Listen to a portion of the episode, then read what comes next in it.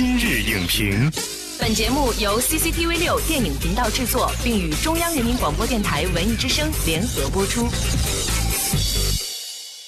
品头论足话电影，今日就评八分钟。大家好，欢迎收听文艺之声今日影评，我是主持人姚淼。可能每个人都做过一夜暴富的美梦，假如有十亿从天而降，你会怎么做呢？最近正在热映的《西红柿首富》就讲述了一个落魄运动员一夜暴富的故事。抛开票房成绩不论，影片刚上映啊，就引发了热烈的讨论。有这样两种不同的声音：一部分观众觉得呢，这是一部喜中带悲、不乏温情的良心之作；可是有些观众却认为这部影片太闹，没有突破，从表演到剧情，从开头到结尾都有那么点俗套。今天我们就邀请到了影评人沙丹，和我们一起来解读麻花系列电影《西红柿首富》到底是一出喜剧还是一出闹剧。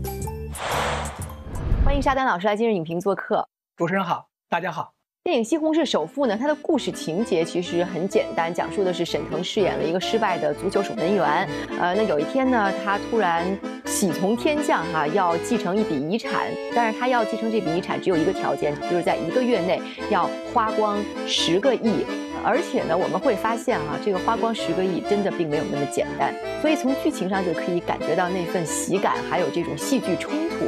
我觉得他们特别能够找到观众的那种笑点，看他们的电影，这个电影院里面就笑声不断。嗯，您觉得他们的这个笑点找的那么准确？呃，这个为什么呢？其实我觉得，呃，一方面，这个电影的本身的主题是一个特别抓人的地方。其实每个人当中都有一种对于财富的一种追求啊，这个没有什么可说的啊。我觉得说，怎么样能把这个钱花出去，是一个很有趣的一个设定啊。这个设定很吸引人啊。那我觉得这是影片从这个编剧角度来说的，它的一个先入为主的一个很取胜的地方。另外角度来说呢，我觉得就是跟这个开心麻花本身的啊，它自己的这种品牌性还是有很大的关系啊。大家说到开心麻花这四个字的时候，就想到就是开心，你会觉得说。开心麻花，它就是专业去生产这样笑料和包袱的这样一个群体。沙丹老师，您觉得这部戏哈，它究竟是一部喜剧呢，还是一部闹剧呢？其实我觉得这个喜剧和闹剧啊，这个其实这个两个概念多少还是有点不太一样啊。就是说，如果从大的角度来说，它肯定就是喜剧。但是喜剧当中呢，其实有非常多的一些分支啊，在国内角度来说是可以放到闹剧这个定义当中的啊。只是我觉得说闹剧本身这个词它并不是一个贬义的，它就是喜剧当中的一种。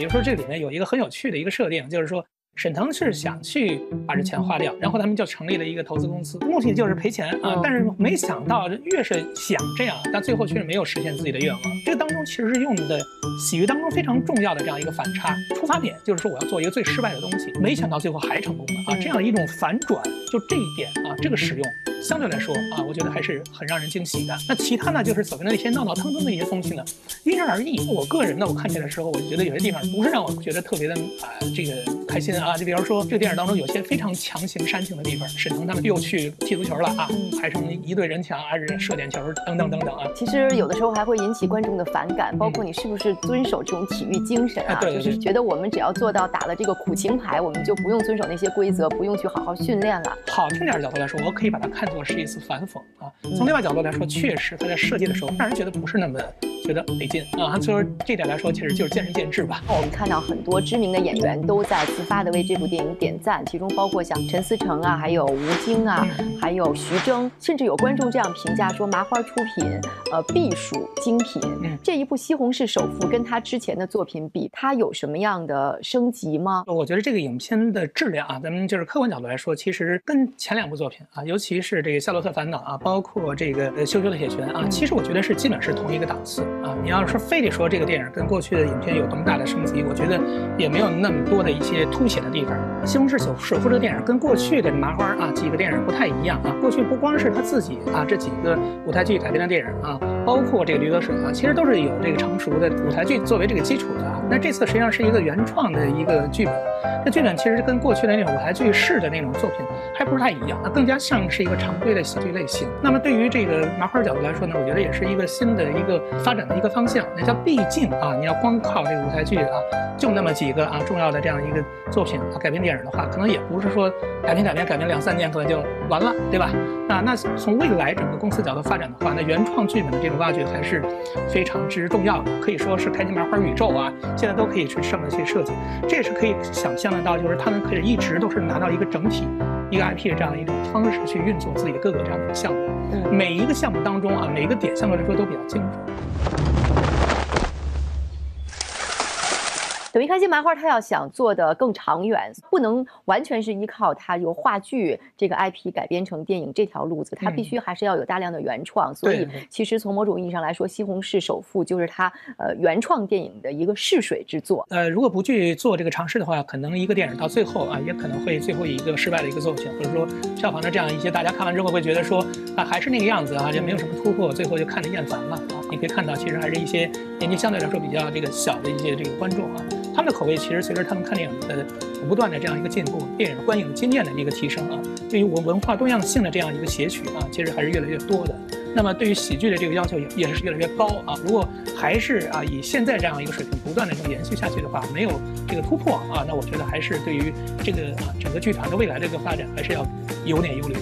是，所以我们先不说票房，其实单就呃《西红柿首富》上映之后，从评价上来看啊，其实还是有不同的声音的。有的观众很喜欢，但是有的观众就说看腻了，因为从《夏洛特烦恼》到《羞羞的铁拳》再到《西红柿首富》，呃，有的观众会觉得始终是一些很夸张的桥段段子累积在一起，那么要表达的就是寻找回真正的自我，不忘初心这样的主题。呃，所以大家出现了这种看腻了的声音，您怎么建议他们下一步的突破？我们说到麻花的这些很重要的一些主创，我们对他可能还有很高的一些要求，期待就是说在他们身边其实有更好的一些啊设计啊，包括一些策划的团队，能不能让大家去看了这个啊，就是《西红柿首富》或者说《西游铁拳》之外，除了讲一个两性关系这些啊孝道的东西，除了讲一种金钱这样一些啊非常重要的元素之外，能不能再去丰富一点？这是第一。第二角度来说呢，就是我觉得《驴得水》是一个很好的一个经验，这个作品我觉得是一个啊严肃性的一个画素。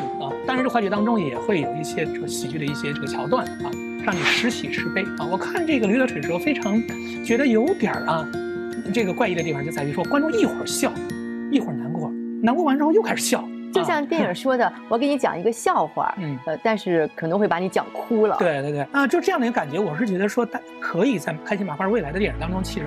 再去尝试，即便是都是改编自这个舞台剧，其实有非常多可以做的一种方式。感谢沙丹老师的精彩分析。一部电影想要对上观众的胃口啊，并不是件容易的事儿。想要真正留住观众呢，还要从根本上思考观众想看什么，呈现出一个完整、合理、经得起考验的电影作品。可以简单，但是不能粗糙，要花光十亿，仍然得留下点创意才行。也希望麻花团队慢一点、稳一点，让观众开心，也让观众安心。本栏目视频内容，请关注 CCTV 六电影频道，周一到周五每晚十点档《今日影评》。